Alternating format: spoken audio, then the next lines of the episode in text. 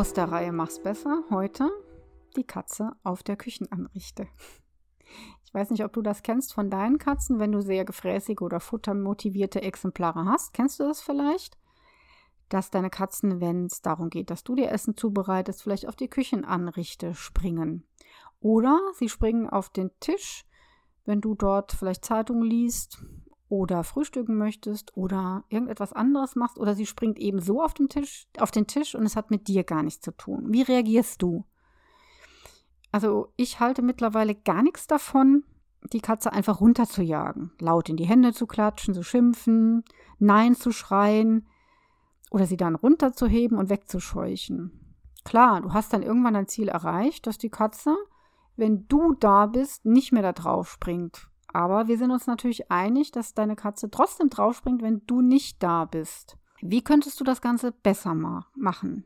Frag dich doch, warum deine Katze auf den Tisch oder die Anrichte springen möchte. Wechsel doch mal die Perspektive, um die Motivation deiner Katze zu verstehen. Nehmen wir mal an, sie springt auf den Tisch, weil ähm, draußen vor dem Fenster relativ viel Vogellärm ist und sie gerne einen guten Blick auf die Vögelchen hätte. Ist klar, sie ist ja sehr klein, von unten sieht sie das nicht so toll. Sie sucht sich dann natürlich einen erhöhten Platz. Das ist ein toller Beobachtungsposten. Also ganz verständlich, dass sie das dann macht. Oder sie springt auf den Tisch, hm, während du da sitzt und irgendetwas malst oder liest. Und der Grund, Sie möchte entweder wirklich nur dabei sein, weil sie das toll findet, dir einfach zuzugucken.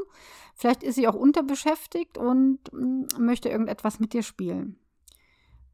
Beispiel Küchenanrichte. Sie springt dort hoch, weil du ja in der Küche bist und dort irgendwas machst. Also, wahrscheinlich machst du, bereitest du das Essen zu. Motivation, klar, ich will Futter, das kann natürlich sein, aber es gibt natürlich auch Katzen, die gucken gerne zu. Und es spricht ja nichts dagegen, und danach, wenn du fertig bist mit den Vorbereitungen, deiner Katze auch was, äh, natürlich Katzenfutter zu geben, Leckerchen, was auch immer. Das heißt, die Katze, wenn du ein gutes Verhältnis zu ihr hast, ist ja auch sehr gerne dabei. Und dann ist es eigentlich schade, wenn sie da runter muss. Es geht mir jetzt nicht um heiße Herdplatten. Das ist ein ganz anderes Thema. Aber sie könnte ja eigentlich einen erhöhten Platz haben, wo sie zugucken kann. Wie machst du das jetzt? Es gibt da so ein Nein-Ja-Prinzip, will ich es mal nennen. Also Nein heißt natürlich klar. Du möchtest jetzt nicht, dass deine Katze ähm, da drauf springt und da drüber latscht über die gesamte Anrichte, während du kochst. Nee, möchte ich auch nicht. Definitiv nicht. Das muss nicht sein, das darf auch nicht sein. Verletzungsgefahr ist da, besteht da schon. Das geht nicht. Das wäre das Nein. Das Ja würde heißen, okay, das darfst du zwar nicht, aber ich gebe dir eine andere Option. Du darfst dabei sein und du darfst zugucken, ohne dass du dich selber gefährdest oder mich nervst. Also beim Kochen, ja, das ist ja auch dann ziemlich nervig. Also nein, ja. Beim Tisch, wenn das dein Esszimmertisch ist oder beim Wohnzimmertisch, dann sagst du vielleicht, nee, ich möchte gar nicht, dass du auf den Tisch kommst, warum auch immer, vielleicht wegen der Haare, vielleicht findest du es unhygienisch, das mag ja sein. Und dann solltest du aber überlegen, ja, aber die Katze hat ja schon auch das Bedürfnis, in einer bestimmten Höhe zu sitzen, damit sie einfach einen besseren Blick hat oder sich vielleicht auch mal zurückziehen kann. Also, das Nein ist, okay, Tisch jetzt nicht, zumindest nicht in meiner Anwesenheit. Dann weißt du natürlich nicht, was sie macht, wenn du nicht da bist. Aber ich spendiere dir erhöhte Plätze. Kratzbäume, Catwalk, Regalplatz und so weiter. Dann haben wir wieder ein Nein und ein Ja. Oder wenn du sagst, bei dem Tisch, bleiben wir bei dem Tisch, ja, eigentlich kannst du da eigentlich schon sein, aber es stört mich, wenn du jetzt direkt hier auf meiner Zeitung liegst oder direkt Press an mich gedrückt. Weißt du was? Du darfst hier sein. Erhöht, aber ich stelle dir ein Körbchen hin, ein bisschen weiter weg auf dem Tisch oder eine ein Tischset oder eine Decke, irgendwas Umgrenztes. Und Katzen lieben ja Umgrenzungen. Das heißt, deine Katze wird diesen Vorschlag wahrscheinlich akzeptieren und sich auf die Decke begeben oder ins Körbchen. Du kannst das natürlich auch, hm, sage ich mal, forcieren, indem du sie aufforderst. Wenn du klickerst mit ihr, geht das eigentlich ganz gut. Dann kannst du sie mit dem Tagesstab oder mit dem Finger zu dem Platz führen, zu dem Körbchen. Und wenn sie da drin ist, gibst du ein Leckerchen. Super. Das heißt, du belohnst sie, wenn sie auf dem, in dem Körbchen liegt auf der Decke. Die wird schnell rauskriegen, ah, ich, hier ist cool, hier darf ich bleiben und ich krieg noch was. Super. Hm, nehmen wir mal an, du isst und du willst nicht, dass die deine Katze jetzt auf dem Esszimmertisch liegt. Ja, möchte ich jetzt, ich persönlich jetzt auch nicht unbedingt haben. Was ist die, das ist das Nein und das Ja ist, okay, ich habe aber noch mehr Stühle. Und wenn du auf dem Stuhl sitzt, dann kannst du auch gucken und dann darf das auch sein.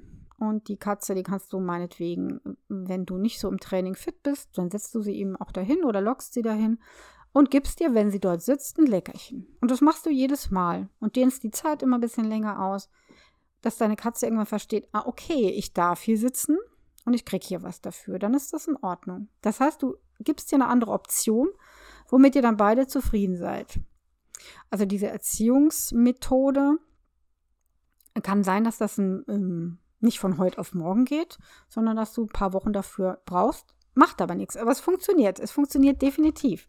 So, zur Küchenanrichte. Da bin ich ja Spezialistin, was das betrifft, weil ich ja eine sehr verfressene Katze habe, die Maggie. Und das war wirklich auch sehr schwierig für mich. Es hat doch, ich kann es jetzt nicht ganz sagen, bestimmt zwei oder drei Monate gedauert, bis das so funktioniert, wie es jetzt funktioniert. Die ist nämlich immer da hoch und hat immer alles abgesucht.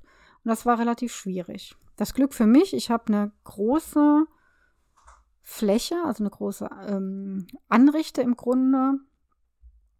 Und habe da ganz am Ende, also wo ich tatsächlich arbeite, aber rechts von mir, da ist es ein Stück, da arbeite ich eh nicht dran. Und da dürfen die Katzen sitzen. Oder ähm, auf diesem erhöhten Tischchen. Und das musste ich auch erstmal trainieren. Das heißt, ich habe ein bestimmtes Wort benutzt. Ich habe ja nicht immer meinen Klicker dabei. Ja, ich habe die Maggie dann so ein bisschen nett dahin buxiert oder auch da drauf getippt, dass sie da hinkommt und habe dann einen bestimmten Begriff genannt. Bei mir war es der Begriff zurück. Zurück, habe ich dann immer gesagt. Und sie dirigiert dorthin. Und wenn sie dort gesessen hat, dann hat sie was bekommen. Und da sie eine sehr ungeduldige und eine sehr verfressene Katze ist, das muss man einfach sagen, hat es natürlich länger gedauert. Bei Ruby war das gar kein Problem.